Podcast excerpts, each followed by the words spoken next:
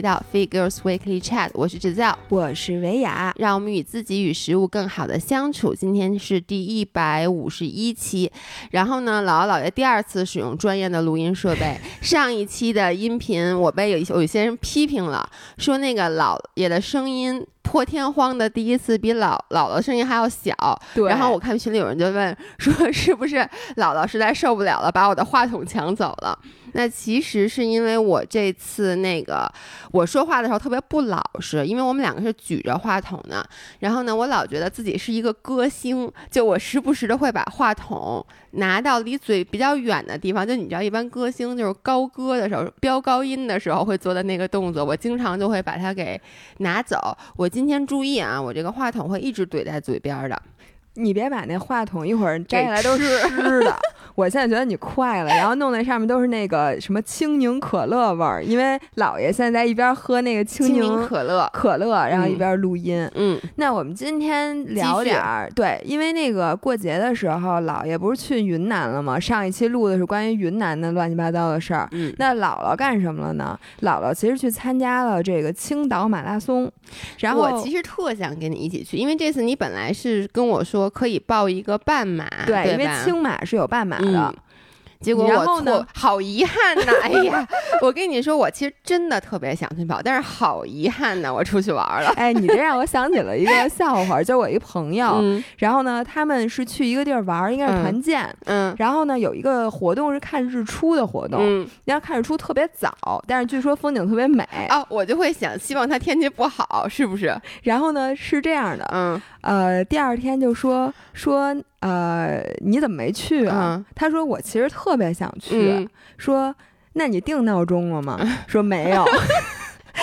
哎，我跟你说，就跟我这次在雨崩，就是他们说是有一个词叫日照金山，你听说过吗？听说过。就是它其实就是在梅岭雪那个梅里雪山，在那个早晨的那个阳光的照射下是金色的，就镶金边的呗。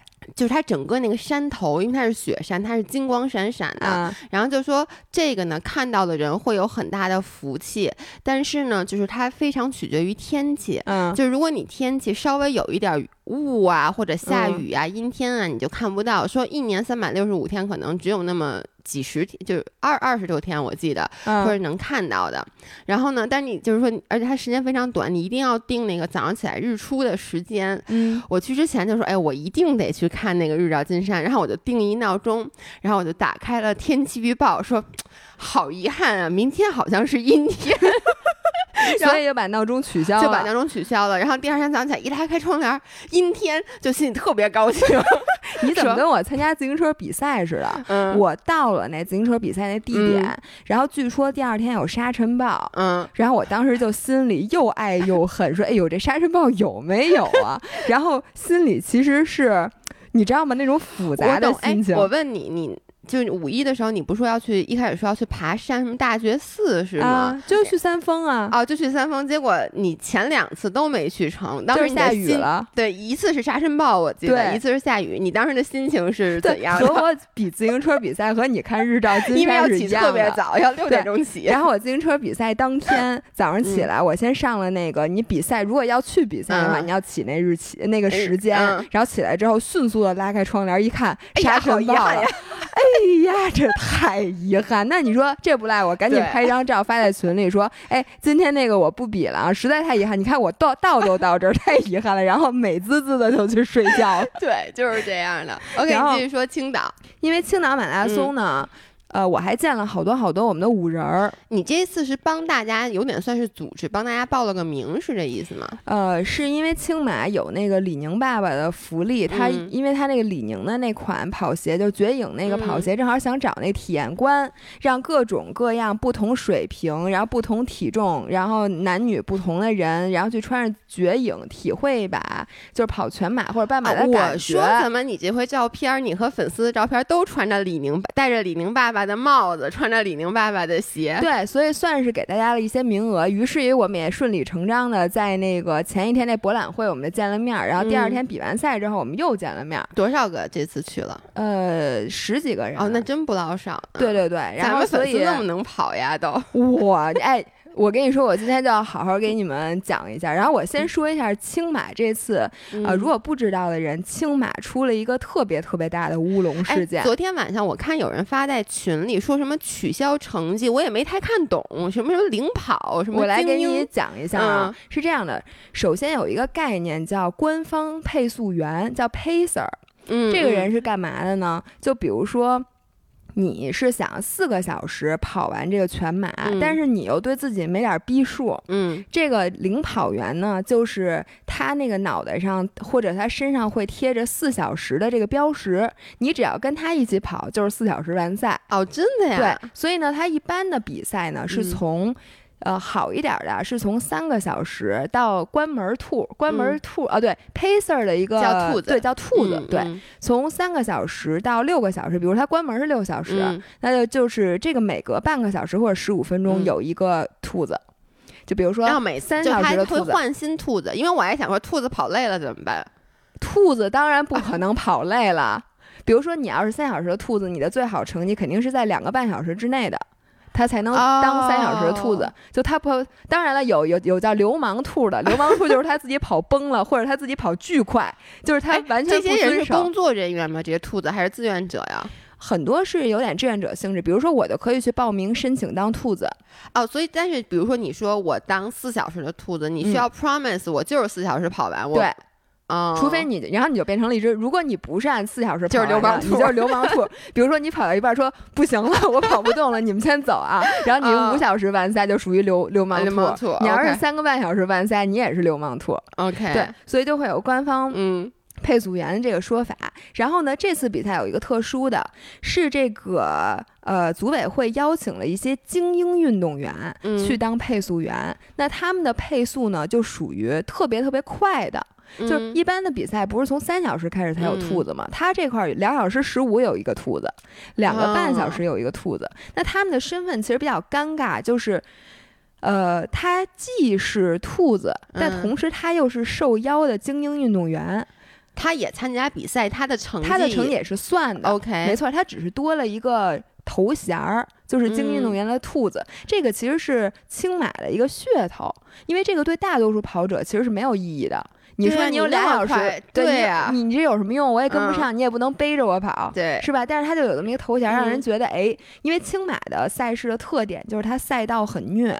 你知道青岛青岛没有平路山。我当时去青岛玩的时候，我想租辆那个动感单车。就我首先我因为我共享单车，就对，因为我和张涵每次出去玩都会其实租自行车去玩，然后租不着。就发现没有什么租自行车的地儿，因为我们说扫个码、扫个小黄车什么的。青岛全程特别是没有，它就没有共享单车。哎，不，我去的时候还没有共享单车，当时是那种刷卡，就还是公公家的那种，就是那种一定要在某一个地儿还的那种。对对对对对对，我当时我们还是想租那个，那个其实有，但根本骑不了。我跟你说，累死你。没错，所以青马的赛道是以虐为主，所以我觉得官方可能就觉得这个是一个适合精英运动员参加的比赛，以至于弄了精。英运动员的配速员，我就想问这些精英运动员，比如说我报名的是两分半的那个，对吧？那我两个半小时，两个半小时，那我其实的水平应该是能比两个半小时更快，对吧？那我。但是我的成绩又记，就是我又想去 PB，那我肯定对吧？所以我就会流氓啊。就是最开始埋的一个伏笔，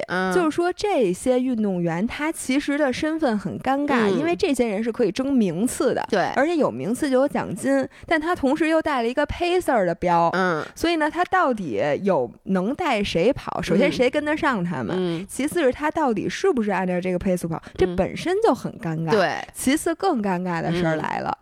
呃，在青马上出现了历史上非常罕见的，就是两个人其实是差之毫厘的一起冲线啊。其中一个人是 pacer，嗯，他是可能是两小时十五的 pacer，然后他的名字叫赵长红，你要记住这个名字啊。嗯，然后 为啥呀？就就是是他确实他的胸口先撞到了那个线上，然后是两分十五，他本身也应该是两分十五的 pacer 对吗？不是两分钟，是两小时十五分。不，他比这个应该快一点。就他不是那个两小时十五分那个时间，具体的好像是两小时十一分左右就冲的线。对，然后他是先冲线的，但是呢，他后面那个人跟他差距非常非常小，就俩人就可能差一肩膀。OK，但等于说他是 Pacer 带着那个人跑的，不是，就是他们俩同，就是他们俩是争，就那个人也是一个，那个人也是运动员，对，也是一个精英运动员，只不过那个人没有带 Pacer 的，他不是一个官方的邀请的配速员。OK，他们俩几乎同时冲线，但是赵长虹更靠前。嗯，但是呢，从计时芯片分析，是那个人的成绩快。那为什么呀？是因为呢，最后说巨搞笑，是因为他有两个号码牌儿，一个是 Pacer 的号码牌儿，就上面写的是官方配速员 Pacer，还有一个他自己的，还有一个他的号码牌儿。然后他把 Pacer 的号码牌儿别在了胸前，把他的计时芯片别在了背后。哦 OK OK。于是呢，他的胸口先冲了线，胸肌练太大了。我跟你说，他是一个纸片人，其实就没有误差。然后呢，他的后面的那个号码牌让他输了。OK，但是呢，根据国际惯例，就是是应该以冲线为那个叫什么呃为计时算的，按理说是。然后，于是呢，这就又产生了很大的争议，就说你要按照成绩按芯片算，是那个人赢了；但是按照冲线算呢，又是赵长虹赢了。然后这个时候呢，这个等了一段时间之后，组委会发布了一个通告，说因为呢赵长虹的号码牌别的不符合规定，所以虽说他是冠军，但是取消了他的成绩。为什么不不符合规定啊？对。然后这个时候呢，网友就怒了，就很多网友都在替他鸣不平，说你们谁规定？结果就翻出来一个规定，说什么比赛的号码铺要别在胸前。嗯，但是呢，后来又说所有的领跑员的号码都是像他这样别的。对，因为你要是领跑的号码牌别在后面也挺奇怪的。其实我觉得应该别在后面，因为你是 pacer，你带着别人跑，也是很少有人从前面说看你是不是 pacer，对吧？但他说所有的人都是这么别的，当时也没有人管。然后现在你说他成绩不算，嗯。然后后来呢，这就是为什么青马跑完了之后好多天都没有给大家发成绩单。因为他现在他还没想好，第一名没弄明白，对他没想好这东西到底算不算。然后昨天发了一个公告，所有领跑员的成绩都没有。对，因为你这样，所有领跑员他都犯规了。其实，所以后来大家网友就都在骂说，青马这就是错一步错百步。因为他最开始这东西，他没没按照人家撞线成绩算，已经公布了，说第一名是那个。那为了说为什么不算人家赵长虹的成绩呢？给他找硬加了一个理由，说你比赛号码牌不别的不对。嗯，那这样呢，其他的别的不对的也不能有成绩。那他不能说，他就直接说我们都以芯片来计算，所以谁芯片先就谁但是这不符合。和国际惯例，国际惯例是说精英运动员什么前八名的成绩要按照竞，就是按照呃，就是冠军是按要要按照这个叫什么撞线的算，不能按照芯片算。赵长虹这胸肌练大了。然后后来你知道有一条评价特别搞笑，因为你知道青马是海尔赞助的，就说海尔的比赛怎么能让长虹夺冠呢？说是不是名字起的不对？所以我就，然后就这个乌龙闹的，就是大家就开始纷纷的在说，说国内现在马拉松整体的这个举办的还是不行，然后就翻出来说青马各种各样的不合理，嗯，然后这里面就包括说你精英运动员，而且你知道被取消成绩的人都是跑得快的。对啊，以至于我的成绩莫名其妙提高了好几名，我估计，因为你想啊，人家就是官方邀请的那些三小时以内的配速员，人家都是大神，都是有名次的，然后你把这些人的成绩等于全给取消了，我觉得这些人就是那他得罪了很多人，以后他再想办赛的时候请一些精英运动员，我觉得他是请不来的。而且你说我拼死拼活跑那么好一成绩，你不给我算，是，反正我觉得如果我是长虹的话，我很生气。但是，然后之后呢，又发了好多帖子，说青马这个办的不好，那个办的不好，其中啊，包括呃什么五公里处严重拥堵。因为你知道青马的那个赛道，它的前半程是在老城区，就是你知道那些最漂亮的八大关那特别好看，然后就是全是坡，而且它那个有的路，尤其是五公里那个地方，它路特别窄，以至于大家都在那儿等堵车了。OK，就是都跑不过去，跑步还能堵车，跑步堵车。这个时候你有没有像咱们当时蹦迪一样，我教你的，抡开胳膊就开始往前冲？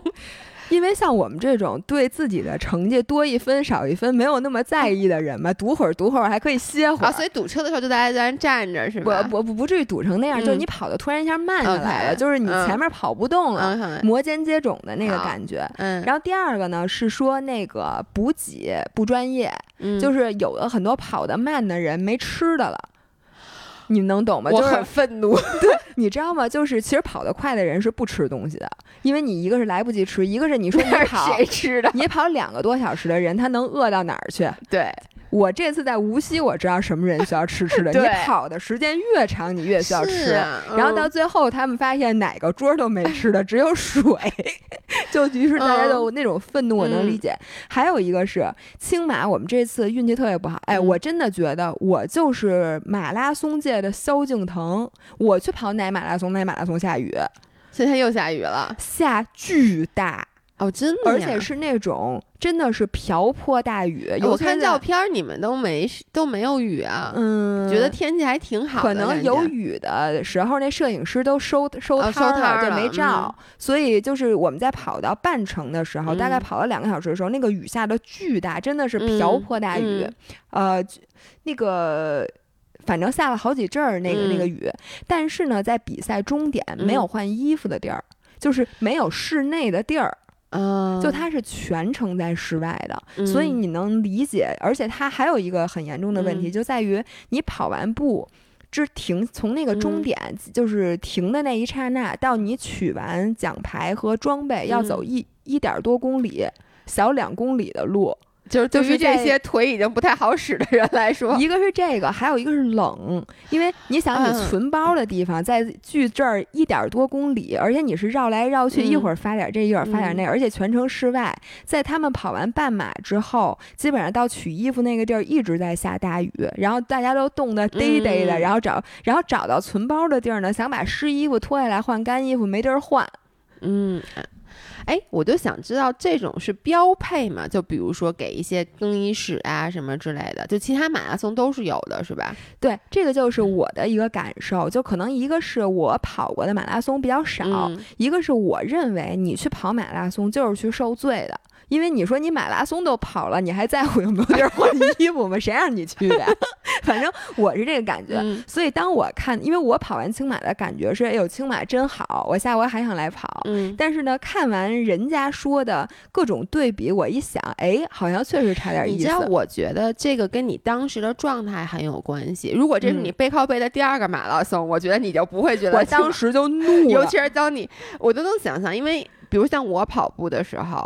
我别说我跑步了，比如我运动的时候，我就会想，这运动完了我要去吃一口什么东西，就是那个信念记不得。我说，哎呦嘿，加油！就因为我想到跑完后能吃那口东西，我就想，如果跑马的过程中，我已经想好了，在下一个补给点儿，我要吃吃两根香蕉加一橘子，就到那以后发现啥都没有，我当时就真的能气哭了。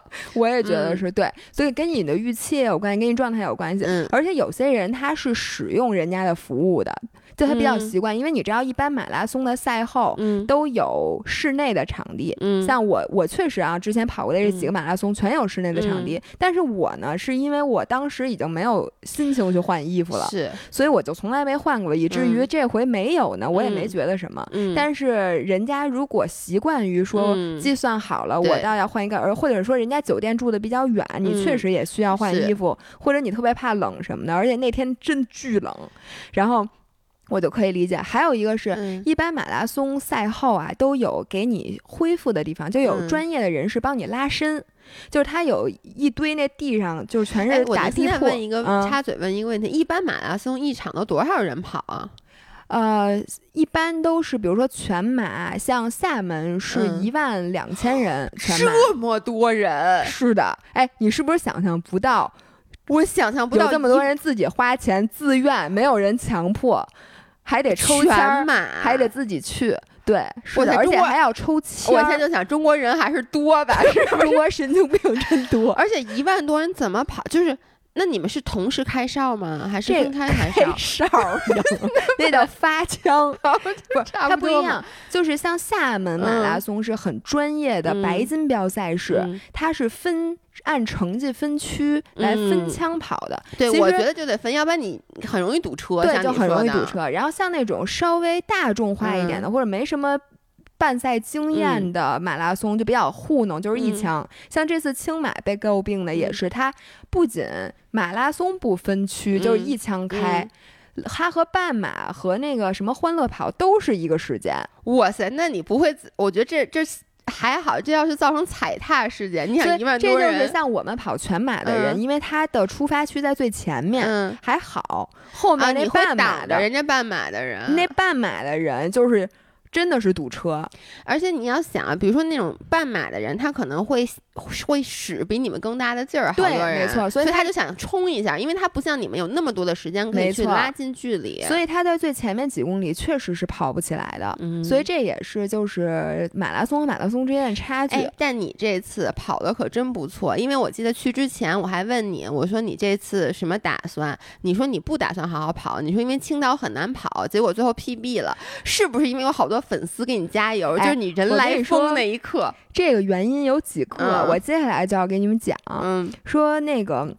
原因最大的原因是因为，首先我全程是和我们的一位五人儿一起跑的，这个五人儿叫披萨妈。我在这里要隆重介绍一下这个姑娘。嗯，就是首先我认识她呢，是她在咱们跑步群的二群里边，然后她每天基本上都发打卡，而且她基本发打卡都是在跑步机上打卡，并且她每次都是在二十公里以上，每。在跑步机上跑二十公里，对。然后他在咱们比赛就青马之前，基本上发的打卡都是在跑步机上跑三十公里。天哪，这是我都无法想象。跑步机马拉松第一人，你知道吗？哎，我觉得下回我要用椭圆仪跟他比一比。对，然后我先说，我一会儿再说他这个人为什么这样啊？先说这个披萨妈呢，从基本上我们俩五公里的时候，第一天前一天我们俩就见面了，就在那博览会上，哎你们俩是约好了要一起跑吗？还是就是大家各跑各的，然后大家各跑各的，碰上碰上了就碰上了。因为前一天呢，是首先他给我带了，给你带了礼物，对，给我也带了礼物。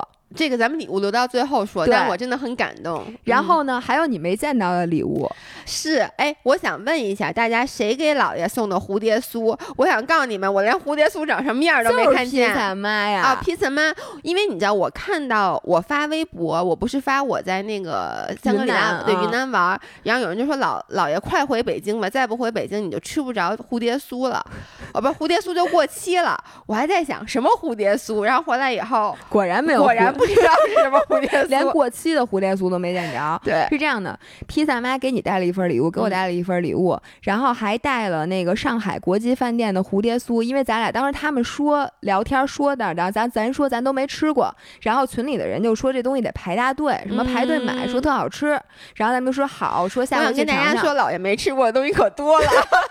大家快点儿，对，大家快一点儿，就是我们会把我们的收货地址公布给大家。对，嗯，然后带了这个，我突然反应过来，我说，哎，我说你不会就是在跑步机上跑三十公里的姑娘吧？嗯，他说我是。我说那你这个跑过马拉松吗？他说没有。我说你每天都跑三十公里，你为什么不跑马拉松？然后他就跟我说，说他为什么要跑三十公里，纯粹就是为了消耗。因为呢，他是一个特别特别爱吃的人，而且跟我很像。他的然后呢，他跑跑步最开始就是为了减肥，他从来没有想过要追求成绩。嗯。然后呢，是受了我的激励，是说，哎，我看我这跑量，他已经跑了五六年了，而且跑量那人家跑量比你大多了，我大多了，真的大多了，太牛逼了。然后呢，我就说，我说你绝对是一个跑马的好苗子，你跑量这么大，月均都三百加，我说你这个是我的两倍，你的跑量。我说你这肯定是没问题，然后他就一直在说说啊，行行行，明天加油什么的。然后第二天在五公里左右的时候，他得跟我打招呼，说姥姥，那个我。然后你知道吗？他跟我打招呼的时候，他戴着耳机。我说你听什么呢？他说听你们明信片呢。你说我现场给你来一段。我说你姥姥就在这儿，你听什么明信片啊？然后呢，他说说哦，一会儿你们就先走。然后呢，反正后来呢，中间有一段路呢。我就把他给落下了。我就以为他可能跑的没那么快。嗯。然后一会儿等到十公里左右，他又追上来了。嗯。说：“哎呦，我刚才吃了点什么香蕉，还是吃了点什么东西？我现在肠胃不太舒服，就跟我跑厦门是一样的。”结果从十公里一直到完赛，我们俩都是一直并排跑。而且你知道吗？他跑这么快，而且我觉得他为了等我，他最后就是。我我后来呀，说实话，我因为坡很多，而且到后半程三十多公里的时候，我觉得我就有点掉速了。嗯，我就跟他说：“我说你这是你的首马，我说首马是你最珍贵的回忆，我说你一定要跑一个特别好的成绩。”然后他一直在跟我说：“啊，无所谓，无所谓，没关系，没关系。我你姥姥你别累着，你咱就 你。”其实我特别能理解他。就是因为他觉得我只要跑够这四十公里，我热量消耗出去了，我管他是对他脑子，因为我们俩住一个酒店，他一直想着回去跟他妈吃自助餐，对，所以他真的无所谓。然后让我特别气愤，我说你怎么能无所谓呢？你怎么能对成绩无所谓？我说你肯定能进三五零，我说你就好好什么？他就说哎，没关系，没关系，姥姥我就在你旁边。他说我三五零，我能多吃一口什么呢？发现也多吃不了一口什么，差不多，所以无所谓，我就我就我就跟着你跑。然后跑完马拉松结束之后，我的腿真的就是僵直，它什么事儿都没有。因为我你想，人家每天跑三十多公里，这才多跑十公里。然后我是怎么知道的呢？是因为跑结束之后，我们不是一起回酒店吗？我们住一个酒店，然后我们一起是坐地铁回去的。这个是青马另外一点不是特别好的，就是它结束之后吧。它那个起点终点不是一个地儿，而且那个终点的位置非常尴尬。回到起点基本上没有交通方式，而且青马又青岛又没有共享单车。一般起点和终点是在一个地儿吗？在一个地儿会比较方便，这样你订酒店，而且你存存包什么的，你那个存存包是车，它会开过去。对，但是如果你起点和终点很远的话，它一般会有接驳车或者什么的。但青马的接驳车我压根儿就没见着，所以你说走回去吧，有点远，两公里多就很尴尬。而且你当时真的无心恋战，你并不想在马路上走，是，然后你就只能坐地铁，然后坐地铁你就得下一个很长的大下坡，你知道吗？然后我下坡的时候，我还注意管理我的面部表情，因为我我和他还有另外一个铁粉，你肯定认识小奶牛，广州小奶牛，我们仨一起坐地铁回的酒店，然后我明显都已经那种在牙都咬碎了下坡，他什么事儿都没有。然后就是一点事儿没有。因为我我就想啊，每天跑三十多公里，呃不，他没有每天跑三十多公里啊，就是就他经常，我现在很大，因为咱们不是要去参加三十五公里的越野跑嘛，然后呢，我那天我。前天，前天我因为我正好出去玩这一段时间，我等于说也是没有训练，然后我就觉得哎，我状态挺好的。加上柔术可可不是现在柔术倒闭了，也不知道是不是倒闭，反正全面停止了。然后呢，我就说 OK，那我去跑一个步。那天我的状态。特别特别好，就是可能是因为我觉得就出去玩这一路吃的特别好，就体内有很多碳水。我当时心里就想的是，我怎么着也能跑个二十公里吧。嗯，就那个状态是我从来跑步没有那么好的，但是我最终只跑了十二点五公里。就是我发现你跑到后来那个第八公里的时候，我我就开始各种不舒服，所以我就无法想象跑三十公里在跑步机上，你在外面跑吧。就我真的觉得，你哪怕是在大马路上有辆车，你都可以看一看，而且等红灯的时候，你还可以停下来。你可以看电影啊，看电视剧。但是你知道吗？我我在跑步机上跑过步，我不跟你说吗？我在跑步机上，反正我不知道，我没有换了新的大 iPad 以后，我还没有跑过步。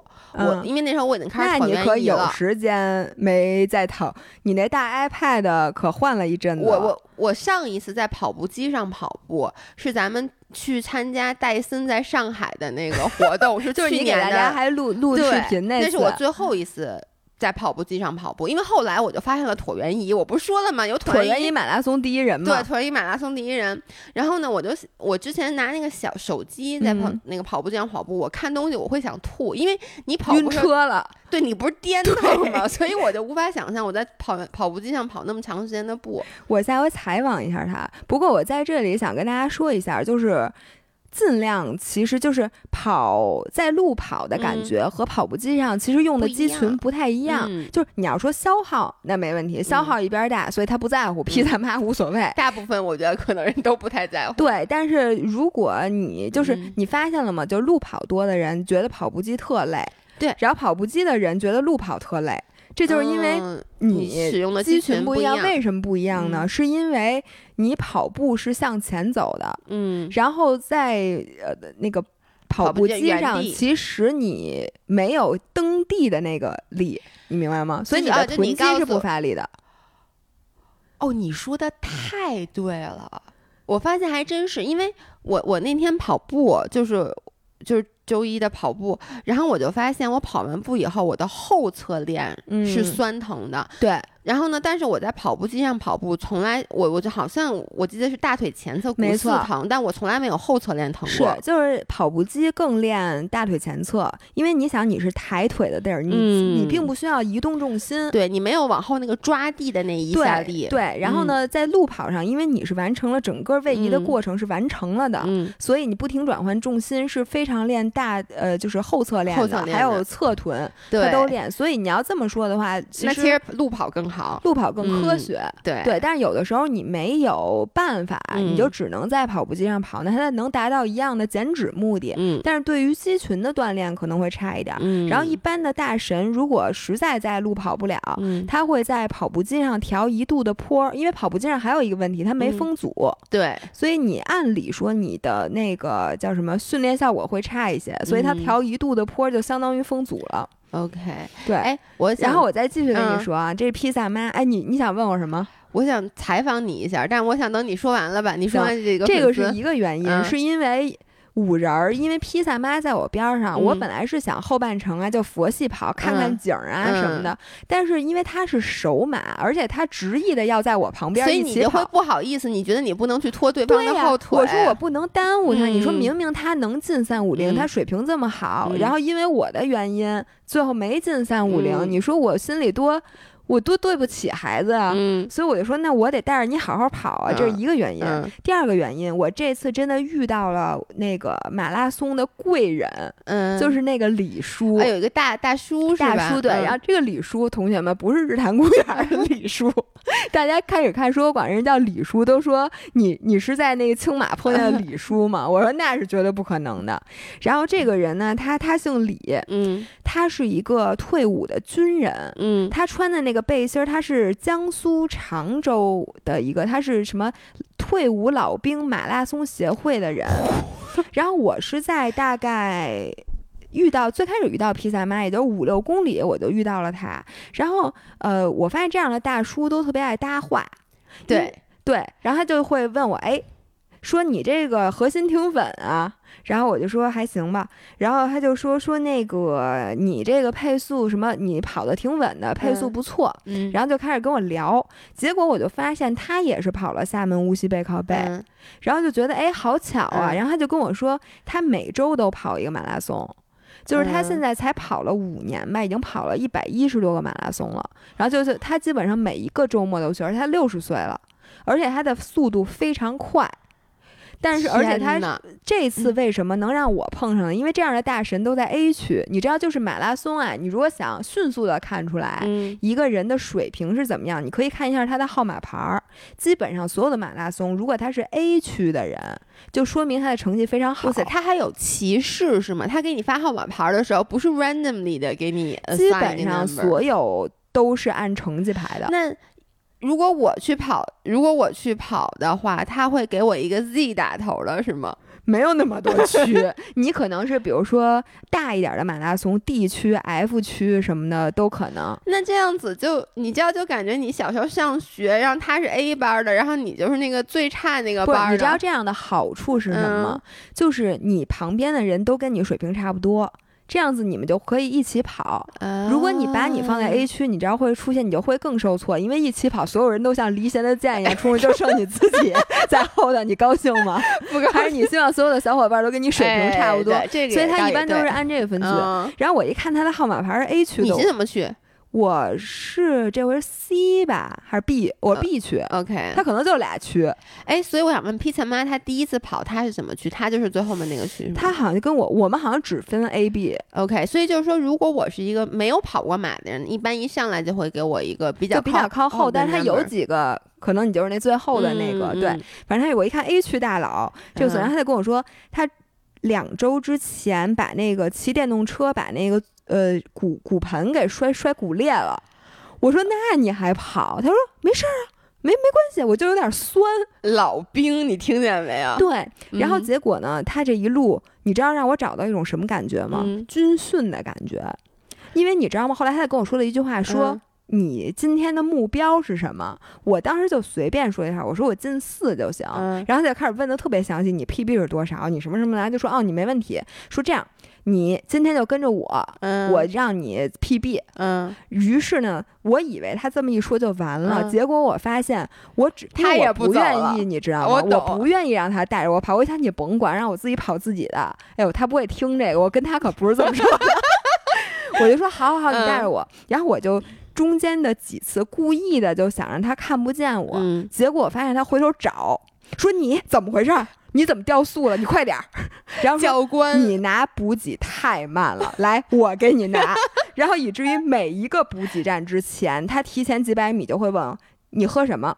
喝那个运动饮料还是喝水？吃不吃香蕉？吃不吃盐丸？这个？吃不吃那个？妈在你旁边，在，所以 Pete 妈也够倒霉的，因为你也一起被老兵带着军训。对，没错，没错，军训。嗯。然后呢，经过这几公里之后，我突然。找到一种豪情壮志，你知道，因为老兵他真的是，就是那个李叔，他真的是，你看他这么大岁数，然后并且他还骨裂了什么的，但是他一直匀速跑，然后不戴帽子，不戴眼镜，就是什么事儿都没有，穿着朴素的那种衣服，我就突然觉得，我说跑马拉松就应该像人家那样，你不要那个弄那一一大堆装备。你说这个特别对，就是我发现老兵就不不是说老兵吧，但就是退伍。的军人真的让我 respect，对，就是不不退伍也 respect，对对对。但是我经常被这种人给 amazed 到，比如说像我们柔术馆有一个那个扫地僧，嗯，就是退退伍的那个军人，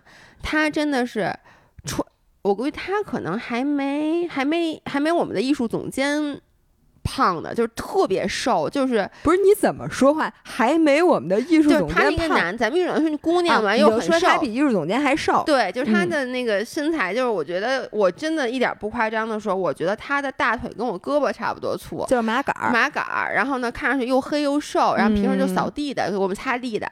然后呢，一拉那个硬拉就是那种一百八十公斤，而且他，而且他是那种特别谦虚，他就说，就是你知道，就是那个。馆里面的那些教练，就专门教力量那种练大壮，跟那儿拉，就特别费劲。哎呦，就不是，然后事儿了吧唧的，最开始先得喝一个那个氮泵，对，然后穿一身紧身衣，把腰带 腰带那系紧，然后最后手上还得抹点那指滑那 chalk，然后弄半天就夸一拉没拉起来，也能拉起来，但就是那种拉起来那个动静，就是那种哦，然后拉起来了。然后呢，那天那个。那个扫地僧，扫地僧就应该这跟旁边看，然后大家就说说，哎，李叔，要不你试试？哎，好像也姓李，说你试不你试试？然后呢，他就说，哎呀，就不拉不拉。我们说你试试，然后他就走到那个前面，然后就穿着拖鞋，我一点不夸张，穿着那个底下还带孔，就你知道洗澡能漏水的那种带孔的拖鞋，走到那儿就开始，就也没也没拿什么那个助力带什么的，也没抹什么抹，然后随便就就。咣一拉拉起来放下，咣一拉拉起来放下，咣一拉拉起来又放，拉了四五个，就是之前那人那教练只拉了一个，大家真的目瞪口呆，就跟你这个一样，你知道吗？对。然后你知道吗？因为。当时我首先觉得青马坡太多，我觉得我这不能。我说我今天肯定 P 不了 B，因为这这这坡你不是上坡就是下坡都费腿。对。然后第二呢，这时候已经开始下起瓢泼大雨，我就觉得哟，今天这天气太不好。我说我随便跑跑就行了。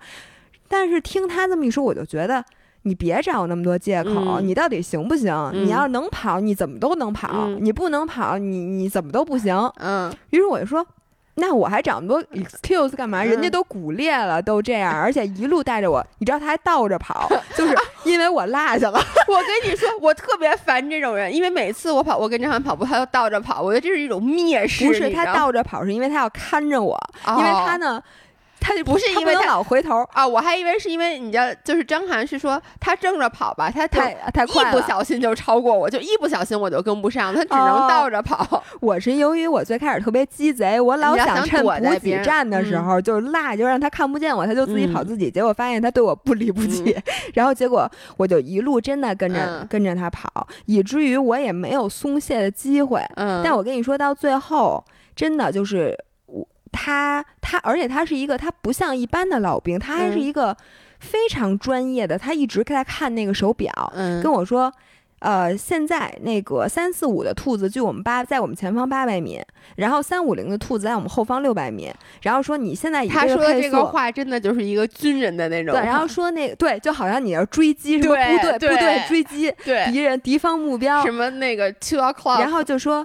你现在呀，说现在是你最难受的时候，但你绝对不能掉速。你这样，你跟我跑到三十七，我让你慢一点。嗯，就就是这样，真的是就是这么跟我说话的。然后呢，披萨妈也陪着，反正我们仨一直是小分队，我所有照片上都有我们仨。然后呢，跑到三十七之后，我看出来他是真不行了，因为他也是给了我 promise 说今天要带我 PB，以至于他一直忍着。他说为什么说跑到三十七，是因为他那骨盆肯定巨疼。所以跑到三十七之后，他就跟我说：“你可以慢点了，说咱们无论如何都进四了。”所以呢，你也不用那么跑了。当时呢，其实我是想带披萨妈好好跑的，但是我又觉得我到三十七公里，如果把人家落下了，就觉得一个是很不给他面子，一个是伤他自尊心。于是我们俩又陪着他跑了三公里，比较慢的。但是到后来我一看表，然后呢，他看出来我其实还还是有能力的时候，他就跟我说：“说你们先走吧，说我这还真是有点疼。”嗯。然后当时我就做了一个很难的决定：如果是你，你会。继续陪他跑呢，还是准备，还是会冲刺？我会继续陪他跑，因为我没有那么在意成绩。就是我觉得我跟披萨妈是一个，就不管我，因为我没跑过马，但就任何运动，我觉得我可能都是觉得，只要我这个任务完成了，我消耗到了，我可以回家吃披萨了，我就 就行了。就我没有那么，但如果我是一件我在乎的事儿。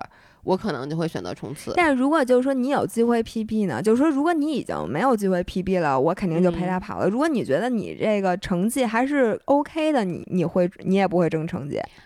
嗯，我我觉得这要看，如果是你，比如说你不行了，我可能就陪着你了。但如果是一个陌生人的话，我没有我没有想过这个问题。对，然后后来我就想了半天，我说算了，我还是走吧，因为其实我陪着他，我心里会有留遗憾。嗯，所以说我我这三公里已经。不是我对已经慢，但我觉得我后来还有机会。于是呢，我就带披萨妈继续往前。我说咱俩冲一下刺。后来，所以我们俩是最后两公里又提速的冲过了终点。之后大概是三小时五十二，也没进三五零，因为我们中间那三公里确实慢了大概两分钟，但是也没慢多少。非常。然后在终点之后，我们就一直等他。因为我们就觉得我们仨必须要拥抱一下，因为我真的我这次特别感谢这个李叔，要不是他的话，我肯定中间就泄劲儿了。而且要没有他，没有 Pizza 妈，你可能也就因为你这次去本身也没有想去追求一个 PB。对，但是我这次的感觉就是真的，马拉松是一个团体运动，我感觉就是说，虽说说跑步是一个孤独的运动，但是我觉得如果你想真的享受赛道的话，你是需要有像。呃，这个披萨妈和像这个人的鼓励。对呀，你看我，你看我跑步，就是我觉得不痛苦的次数都是跟你就在你陪着我聊天跑，就是包括那个我后来跟柔术同学一起去跑过两次，我觉得就是因为有人陪我聊天，只要没人陪我聊天，我都是觉得我去怎么还没完啊？就觉得自己特惨，你知道吗？对我就是。我觉得是这样，就是甭管在比赛当中有没有人陪，因为我觉得这个是造化，就是你有人陪是你的幸运，你没人陪的话也是正常的，因为大多数人都是自己跑。但是我觉得在平时的训练里，就咱们这种粉丝群，就这种跑团，大家相互鼓励，是一个特别特别必要的。对，因为你看，我都我不说我上一次跑步是去年的九月份。然后我今年再跑是夏天，是四月份。嗯，我为什么四月份再跑一个步？我不就说了吗？就因为你拉了跑步二群啊，真的就因为你拉了跑步二群。然后我就看到大家都在说什么跑步，我说，而且我觉得天气又好了，就觉得没有借口说一点都不跑，所以就出去跑了。然后呢，我觉得像我这种人都能被鼓励，就所有人都能被鼓励，因为我看那个跑步群里面真的挺多人说，说我是一个不跑步的人，说就是因为进了这个群，看到你们每天都在打卡，然后就觉得大家都能跑，我为什么不能跑？就包括上次有一个粉丝留言，他跟我就他其实是留给咱俩的，但他当时说说他跟姥爷一样，就是他真的特别不爱跑步，嗯，但他现在又没有找到一个更好的运动方式，然后就说该怎么办？然后呢，我就说，那你就去跑。我说，其实跑一公里、两公里、三公里都叫跑，嗯，对吧？就因为他，我感觉跟我有点像，就是他老觉得他要是不跑上五公里，就是五公里、十公里、十五公里，就是没有跑达到那个大家都会去打卡的那个跑量，他就觉得自己失败了。我说，其实没有关系。我觉得这个确实就是拉群的好处在于大家可以相互鼓励，不好的地方就在于大家相互攀比。然后。然后你看群里每天发的都是什么十五公里打卡，二十公里，三十公里打卡。然后你就觉得我今天跑了三公里，我就不能去打卡，就感觉自己好像没有达到人家那个。每个人都要跟自己比。你是一个之前连五，像我之前连八百都跑不下来的人，我觉得跑三公里其实就是值得去打卡。而且我觉得是这样，大家打，因为群里五百个人，大家打卡是你，你总有一天你跑的好的时候吧？对。那他跑的不好的时候，人家就没发呢，那就不代表。说他不跑，就比如说我，我经常跑三公里。其实，比如说我今天特别忙，或者我状态特别差，我就出去跑，哪怕有的时候跑一点多公里，然后呢，我也算是跑了。但这个时候我可能就不会在群里嘚瑟，但这不代表我从来不跑一公里。对。然后我说实话，我 follow 很多跑步大神，他们经常跑什么两公里、三公里，因为呢，其实你只要跑了，你这个训练就没断。对，就比你不跑强。你要是想着我。必须只要出门就跑十公里，那我感觉你这训练基本上就练不了了。其实就跟健身一样，之前我们也说了嘛，就是你每次如果去健身房都想我今天一定要练两个小时，我要练腿，我要今天用多大的重量，对，你就老一个月能练两次就不错。而且你每次练完，你的身体是极度疲惫的。就是你说你每次都用最大重量去练腿，你练完腿，你第二天基本都是爬不起来的状态。但是你就后来就想，哎，我今天就去练个肩，我一个礼拜我可能练一到两次。次比较大重量的，剩下的时候我就比较轻松的练。你训练只要不停，你的这个状态就是好的。其实没有必要每一次都那么逼自己。我简直无法想象这个话是我说出来的。对，不是你说好多次了。对，但是现在越来越……哎，我我想采访你一下，你说完了吗？差不多了，就这么着，别说了。我采访采访你啊，因为这次呢，你在跑的时候，我确实那天我我在。我就 骑上坡那天，我突然想起来，就那天我特别，那天我那天特别特别累，所以我就全程是没有看，呃，没有看社交媒体的，我也没有看手机，我也不知道你 PB 了，然后呢，我都忘了你跑马拉松了，我就在愤怒当中。然后到了晚上，还是老爷公跟我说，说你知道吗？张维雅被评为青马最美的女孩儿。哦，我都忘了这件事儿了。我当时不不不不不，你听，重新说一遍，叫青岛马拉松第一美女。哎，我我本人，当时他跟我说完，我我都因为当时我跟你说我都睡下了，然后你就突然坐了起来。我说什么？然后呢？我就赶紧去翻，我都点开我我那时候我可能我那天第一天打开微信，我都没那天都没打开微信，结果就发现有那种就是几千条跑步群里面，然后呢点开一看，现在说姥姥太美了，姥姥太美了，我想找那都找不着，你知道吗？怎么回事？对，翻不着头，翻不着头。然后呢，后来我终于翻到了，哎，青岛青岛马拉松，青岛马拉松第一美女，哎，你好，不是，我来给你讲一下是怎么回事儿啊？不是，不是，然后大家都，你知道大家评价是什么吗？说恭喜你姥姥，你终于和第一有，你终于得第一了。我说真的，我说我跑这么多次马拉松，终于得一次第一。首先，先给大家解释一下，你是如何做到在跑步过程中把表情管理做到如此收放自如的。我没有放，我一直收着呢。对，就是因为你知道吗？我我跑步上那表情都是那种龇牙咧嘴的，大部分人都是。你你说你没有表情也还好，你居然全程都面带微笑，而且你看你会找镜头还招手。不是，我来给你解释一下。好几个是你招手的，是因为很多我不得不说，咱们的群众基础太好了，以至于我现在跑哪个马拉松，沿途。都隔一段时间就能听到有人叫我，我所有的招手都是跟五人招手，我不是跟 CCTV 说。啊，我以为你是跑看见镜头了就跟镜头招手，那有点傻，行吗？是这样，我每次招手都是因为有人叫我说姥姥，要不说维亚什么的叫我，然后我就说啊你好，因为你除了招手，你也没有办法跑过去说哎握握手什么的，你就只能招手。所以他那几张照片抓的都是我跟五人招手的镜头，然后其次。我的表情管理一直非常好，这可能是我的天赋。对，因为除了在无锡马拉松，所有照片都是哭的以外，那没有办法。而且妆一点都不花，这个一点都不花。而且下那么大的雨，我的妆都没有花。对，因为我有帽子。我跟你讲，这不知道的以为你不知道的以为你是去拍照，就是补了个妆，根本没跑呢，就以为你是为了拍照，就拍完就走了呢。对，但是其实我跑了，我有成绩，不像赵长红他没有成绩，我有成绩。对，然后呢，我是莫名其妙，在我收到这些照片，突然有一个人发了一个推送，这个推送那公众号叫戴无言。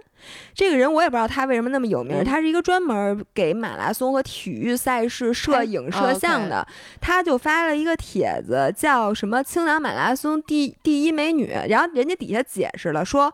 她不一定是第一美女，只不过我看见她的时候觉得，哎，这女孩挺漂亮，而且跑得不错，发了几张照片。结果我发现竟然有这么多的人都关注了这个公众号，于是就在群里什么还有各种人给我发私信转这个帖子。而且你知道吗？其实我觉得是这样的，就是如果他只是一个说啊青岛马拉松的。呃，帖子，嗯，比如说我看到就是，然后里边有我的照片，不是，我就看不到你照片。比如说我朋友圈里有人在转什么青岛马拉松的帖子，我一定不会点进去看，嗯，就因为我也不跑马嘛。对。但如果有人发一个，就是不管什么，他是什么什么什么美女美女，不管这是一什么帖子，我一定都点进去看一眼。结果我觉得这就是为什么，呃，这这个帖子被广泛流传。你知道张涵是谁发的吗？甚至就是我说了，我和张涵他那个同事。一起有一个滑雪群，里面都有人发了这个帖子，就是因为任何人看到第一美女一定会点开，对对对对，而且并且你知道我在抖音上火了吗？就是那个老兵李叔给我发说谢谢你啊，我在抖音上火了一把，他所有的战友他给我截图都在转那个抖音，他是把这个照片做成了小视频那种，那咱们在抖音上可。火了是吗？咱们没火，可以在抖音上卖东西了是吗？那帖子火了，咱没火。所以呢，然后那两天我就，然后就在不知道自己自己是谁，对，没错，就走到哪儿都觉得，哎，我是第一美女来，你们怎么没人认，怎么都不认识吗？你们就这么无知吗？你们都不跑马，不跑马不知道看吗？不不不跑马，你不关注吗？我说你看看，这是摄影师，哎，没屁股啊！这摄影师都不屁股的，你看我真就长这样。嗯，反正我觉得这个其实比你本身 PB 啊，包括你这次那不行，都都重要。就是对于那不是，你不能这么说。我是一个严肃跑者，所以说人严肃跑者照片合集里没我吧？啊，真的吗？没我，就是那个，我是一个单独的帖子。然后人家青岛马拉松严肃跑者合集里面没有有叫严肃跑者合集，对他可能都是人家什么三小时以内的呀，人家那合集里并没有我。那没人看那个，你就说。有人发一个青岛马拉松什么三小时以内名单，绝对不会有人点开的。第一美女才有人点开，那倒也是。对，嗯，OK。我所以，我希望以后那个各大马拉松都可以邀请我去。哎，我就是这么想的。但是说实话，邀请你去马拉松这件事儿吧，我觉得也没有那么让我觉得占到了便宜。就如果是一吃的，说以后什么。吃东西都不要钱什么的，还挺好的。你说都邀请你去马拉松，第一这便宜我占不着，因为 说实话啊，就算就算要以后所有的马拉松都免费邀请你，并且能让你带一个免费的名额，我也你也不去。关键是希望你不要邀请我。你应该是让你倒倒找钱，让你去跑马拉松，你还可以考虑考虑。你说给你多少钱，你去跑吧。马拉松嘛，多少钱都不跑，不是我跑不下来。哎，也不能这么说。哎，我告诉你，你就把这话放这儿，然后过两天如果真有人邀请，我就告，我就我就会告诉大家，老爷其实给一千块钱就去跑了。不，我一千块钱我肯定不跑，我是觉得我跑不下来。但是你知道吗？就是。我我心里肯定是希望咱俩都好，然后呢，所以你任何你的那种，比如说出名了或者蹭到流量的事儿，我都非常的高兴。只有这件事儿，我觉得对我是唯一我一点儿便宜都占不着的。为什么呢？因为就是你想以后顶多就是你首要参加各大马拉松赛事，跟我 有毛关系？既不能吃马拉糕，也不能吃马拉拉面。对，就比如说啊，你看参加一个。什么，比如服装的活动，然后你被评为了最佳美女，以后所有的这种服装活动都邀请你，那我觉得那这个便宜我肯定要跟着占，我以后就跟着一起去，我就可以 买弄衣服，或对啊，或者就参加，就你说别的好玩的事儿都可以。结果跑步，人家免费邀请你跑步，有什么可高兴的？对，不是还得你自己跑吗？对，也不能替我跑。对，就是因为还是得自己跑。你说这是什么事儿？所以这件事儿，我就觉得当时我很开心，因为任何就是我看到咱们被其他转发的东西，我都很开心。这个是我第一次转开心之后觉得，嗨，也没啥。是的，是的。然后我还想说，你还有什么问题？说吧。我还想说，那个就是我们到我和披萨妈到终点之后，发现那个小奶牛也是我们的一个铁粉儿，一直在等我们。然后呢，另外我这次不是博览会见到了我们很多其他的粉丝，包括我见到咱们两个男粉丝，非常珍贵，两个是老白和那个老白在西班牙，强哥在上海，并不是，并不是他们俩，所以我们还是真的有，我们真而且。而且这次我我我现在已经见过三个男粉丝，有两个是在青马上见的，一个是那次越野跟我们一起的那个洋葱龙，他也在跑步群里，他带上上次跟我们一起去越野的，就是我们那三三峰穿越，他也在。我问你，咱们的男粉丝是真正的因为咱们俩的运动而是粉丝，还是因为你长得漂亮是粉丝？我觉得，嗯，应该是前者。我也不知道，但反正咱们真的是有男粉丝。我见到他们之后，我收到了各种反馈，然后大家都说说，真的是因为咱们俩因为减肥的这些，就是这些治愈的这种聊天，让他们走出了很多之前走不出来的那种阴影。尤其是奶牛和披萨妈，我在这必不得不说，这这他们俩这算化名吧。化名，化名，对吧？就是他们俩都是饱受这个暴食症以及饮食失调的困扰，然后并且他们俩的那个姨妈，嗯，基本上就没怎么见着过，嗯。所以呢，这就是为什么披萨妈到现在也不太支持他跑马，因为最开始呢，我跟他说，我说你绝对是个跑马的好苗子，你回应该多练。我说你们上海马拉松你得参加了，他得问说，哎呦，那我妈可能又得疯了。嗯，我说你妈为什么不支持你跑马呀？他说就是因为他现在运动强度太大。吃的太少，然后呢，就是周末可能吃点好的，但是平时什么都不敢吃，嗯，然后以至于呢，他的姨妈一直是不正常的，于是他妈就老觉得他马上就要得病了。嗯，姨妈确实是重要，就是这个是比你的减肥和成绩对。然后呢，披萨妈这回就跟我说什么，她之前一直觉得姨妈不来就不来吧，不来还挺省事儿的。然后那我也不能多吃什么的。然后我就教育了她，我说这个姨妈不来，这真的是病，嗯并且呢，你因为雌激素不调什么的，呃，你有很多肥，你如果是不来姨妈，你是减不下来的。是，其实你知道我在这儿就想跟大家说一下，很多人像。呃，披萨妈这种，就你已经运动强度大成这样了，然后你吃的已经这么少了，为什么你还没有瘦成一道闪电？其实就是激素的问题，就是你的身体是非常聪明的，就当你把它做到一定程度的时候，它一定会开启各方的保护机制。其实说白了就是利用你有限的你吃进来的这点热量去帮你长肉，所以这样子其实它长的不一定是肉，有的时候是肿，对，是水肿啊。像特别明显的例子就是为什么有的人，呃，他一旦开始吃那个激素类的药物，马上就胖。嗯，你说他的。摄入是他自己知道的吧，一点都没有增加。吃完药马上跟气儿吹的一样，所以他就是肿。对对，所以呢，你就你就算知道你长的不是脂肪，你不是也不愿意自己肿吗？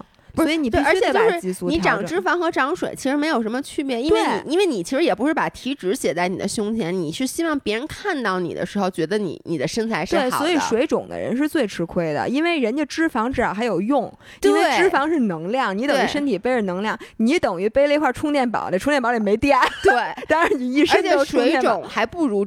胖好看，水肿那种是很难受。水肿是从脸到脚都是肿的，而且一下看起来像你胖了二十斤，而且你会很难受。对，所以我在这里说姨妈是重要的。然后我们俩，我们三个一路坐地铁回来，他们俩就一直在交流各种心得，就是说应该怎么怎么怎么样。他之前一段时间状态好，一段时间状态不好。在这里，我就还想跟大家说了一句，就是你啊，就是咱俩老在一块儿，因为咱俩已经算是。很多就过来人了，嗯，小姑娘们就很多，咱们的五人，你们吃的太少了。就是你们对食物的这个，你们没减下来肥啊，不是因为你们对食物控制的不好，是因为你们太斤斤计较了。嗯，就是你他们很多人就是想今天中午吃什么，能想一天。你也能想，但问题是你是想吃哪个好呢？对，但是他们是想吃哪个又能吃饱，热量要低，吃完了之后我还不会想吃别的。这三样东西凑在一起，基本上就没有东西。呃，对，你知道，我就想说，其实你说的这三个点，真的就是包括我一直在纠结的点。嗯。但你就发现，你基本上只能满足两个点就不错了。没错。比如你，我觉得你前面说的两个点，就是吃得饱且热量不不爆表，这个是我经常能满足的。因为大家都知道我是吃猪食嘛，就包括你知道，我现在那个锅里就做了一大锅炒饼。我刚才看见那锅里但特好吃。我跟你，我用我妈给炸酱做的。但是呢，你这两个东西弄完以后，一定你还会有别的 cravings，对，你还会想吃别的。我觉得我这些年最大的一个长进，嗯，就是我在吃完，我依旧会吃猪食，是因为你知道，就对于这种胃口大的人来说，你说你们就放心去吃什么那个小笼包，放心去吃什么那种大餐，比如烤肉，那不可能的，那确实是不可能的，就是。而且你知道，我们那种有时候吃多了会难受。就你先说不长胖不长胖啊，因为我们是比较难。我觉得就是我们的胃和大脑之间对于食物那个满足感的信号是有有有误差的，导致每一次当我的大脑吃到满足的时候，我的胃就会不舒服了。嗯，那对于我们这种人，我觉得我还是建议大家尽量吃的健康，比如说尽量吃的清淡。但是呢，你在自己吃完这些清淡东西的时候，你一定要奖励自己那个。你真正想吃的东西，要不然你就容易暴食。对，然后我们最后，因为我们的地铁只坐了一站，然后就到站了嘛。然后其呃，我当时最后跟那个奶牛和披萨妈说的就是，我希望他们能把关注点从。消耗，嗯，你吃东西的热量这一个点里转到运动本身，嗯，因为我觉得对于我来讲，我最开始也跟大家一样，要不为什么我会出那个食物热量系列呢？我当时把那热量整贼明白，我现在自己一点都不记得。哎，我也是。对，当时什么东西什么样的蛋，我还看我翻之前公众号，什么样的蛋糕多少卡，嗯，然后哪个加什么的东西，然后哪个就整贼明白，然后我每天都会在大脑里不停的算，然后我当时觉得那会儿。是我这个饮食失调最严重的时候，也是咱们出那饮食失调系列的那段时间，就是我刚开呃减肥成功，想保持，但是又发现不是那么容易的时候。然后到现在，我的心态呢，就是我现在比较追求的是这个运动的表现和成绩。这就是为什么我现在其实挺在意我的成绩好不好的，我的跑量。一旦你把关注点转到这块儿的时候，你真的会觉得食物是你的朋友。嗯，这就跟你现在是一辆跑车。然后呢，食物就是你的油，嗯，那你可能吃健康的食物加的是九十八号油，嗯，吃不健康的食物加的是柴油，嗯，但是它们都是油，对，并不是说你加柴油它就不走了，加柴油它也走，但是可能它那杂质多，你过两天得清洗发动机，就是这么点区别，但是食物本质上是好的，对，而且我觉得，呃，大家呀，也就是因为现在这个。环境导致其实比较难去将食物热量想象成你的能量，因为现在你其实是能量过剩、能量过剩的阶段。你你比如说，我就跟你们说，我那次在雨崩徒步的时候，那真是我每吃一口东西，我都欣赏那热量，就是我真的在路上很饿很饿，然后我当时就想的是。比如我在徒步的过程中，我前一天去买吃的的时候，我不可能去买一大堆热量很低的吃的，我都捡什么巧克力，而且我买就是能量密度高但它本身轻的，对我都买什么士力架，然后我完全没有说在这个过程中我不敢吃士力架，或者说我不敢吃那口面包，因为你知道那个时候你就是属于你没有能量，然后呢，你吃的每一口东西都会为你接下来多走那十分钟所作为那个供给，这个时候你我跟你。的感受是一样的。我这次去三峰那个穿越，因为你越野跑，你追求的跟骑车一样是轻量化，嗯，你的鞋可能少一百克，你就要多花一千多块钱。你的包也是，它你花那嗯一千多块钱的包和二百块钱的包，其实嗯就是差那一千多块钱的包能装这么多东西，但是它轻一百克。对，所以你带的吃的一定要是又管饱，同时它自己也不能太多。比如说你不能带一罐八宝粥去吧，对，你必须得带，恨不得带那种压缩饼干或者能量球，就是吃进去就是纯能量，但是它不占分量这种东西。所以呢，这个时候你吃东西，你一下和食物的关系就变成合作的关系了。嗯因为如果你不吃，一会儿你就人家都能跑，你肯定崩了，你就再也不走不动了。你知道我这次吃士力架时候，我的感觉就是，我说这东西我都能吃了，我多少年没敢碰过。当然，当然了，因因这样的我还是不不太爱吃士力架，太齁，太齁了。嗯但是我就说，其实就是因为你把这个。当时我关注的就是我得走完这个徒步，就这几公里我得能坚持下来，而且我希望我不要走，因为一般人可能是走八个小时、九个小时，我说我希望我能走快一点儿，就是嗯你的关注点在这上面，你当时脑子里完全不是说我我吃这东西，哎呦，我没错我得把它消耗而掉。且最神奇的是，嗯你回来之后反而会吃的特别健康。嗯，因为你一个是我觉得对食物那些邪恶的欲望，在你特别饿的时候都已经满足了。因为我当时在徒步之前去嗯超市买东西的时候，我就想的是哪个东西它那个又能像那个饼干一样给你嗯提供热量，但嗯同时我又很爱吃的，嗯，这两个东西其实是非常容易一起满足的。对，然后。但是呢，等你再反过头来，你比如说越野结束了，嗯你第二天在家歇着的时候，你反而不那么想吃那些，因为你前两天吃过了。对你而且你在你很饿的时候，那吃巨香。对回来的时候你就说，哎，那我今天吃点沙拉吧，因为呢我得保持我的这个体重，嗯我不能重了。但是你心里就没有那种觉得自己的欲望被压抑那种感觉。对，其实就是我觉得啊，我人生现在发现，我最嗯终追求的是什么呢？就是在。我想吃什么东西的时候就吃什么，就是你你你知道这个，就比如说我回来以后，我跟你一样，我觉得出来玩回来以后，我又昨天燕玲还问我说要不要出去吃，我说不行不行，嗯我说我这个上个礼拜就是吃了一个礼拜，我说我就想吃家里的东西，嗯就是你这个说起来容易，其实挺难做到的。为什么呢？因为很多时候我们在吃那些高热量的时候，就暴食的时候，其实这个时候你并不想吃高热量的食物，你是一种行为上的去吃。你你你能理解吗？就是暴食的时候，你是不 enjoy 那些食物的。嗯就是你在暴食的时候，你一口气，像那次珊珊说，她一口气吃了十二根儿 Power Crunch 的时候，你问她后面几根儿，她吃，她说不是一边吃一边放屁，是很难受的。就是嗯这个时候，就是你不 enjoy 这个食物的时候，你去吃。但是呢，你在真正的，比如说啊，你看暴食的时候，有的人一下吃一袋冻速冻的生饺子、哎，还有吃生汤圆儿，我现在看，冷冻八宝饭，对，就是这个时候，其实你是你你没有真正的，然后第二天你很想吃饺子的时候，你不敢吃对，了你。要说我昨天已经吃过冷冻生饺子了，我生饺子是今天不能吃熟的了。对，就是这个其实是很难拿捏的。哎，你这么说，我觉得特别对。这就跟在我最人生最想谈恋爱的时候，家长说你不能早恋，然后等我现在不想谈恋爱了，你们他妈逼我谈恋爱，没人逼你谈恋爱，不是就就是，这意思。很多孩子是的，就是所以你等于全整岔劈了。是，这这个其实是挺难做到的。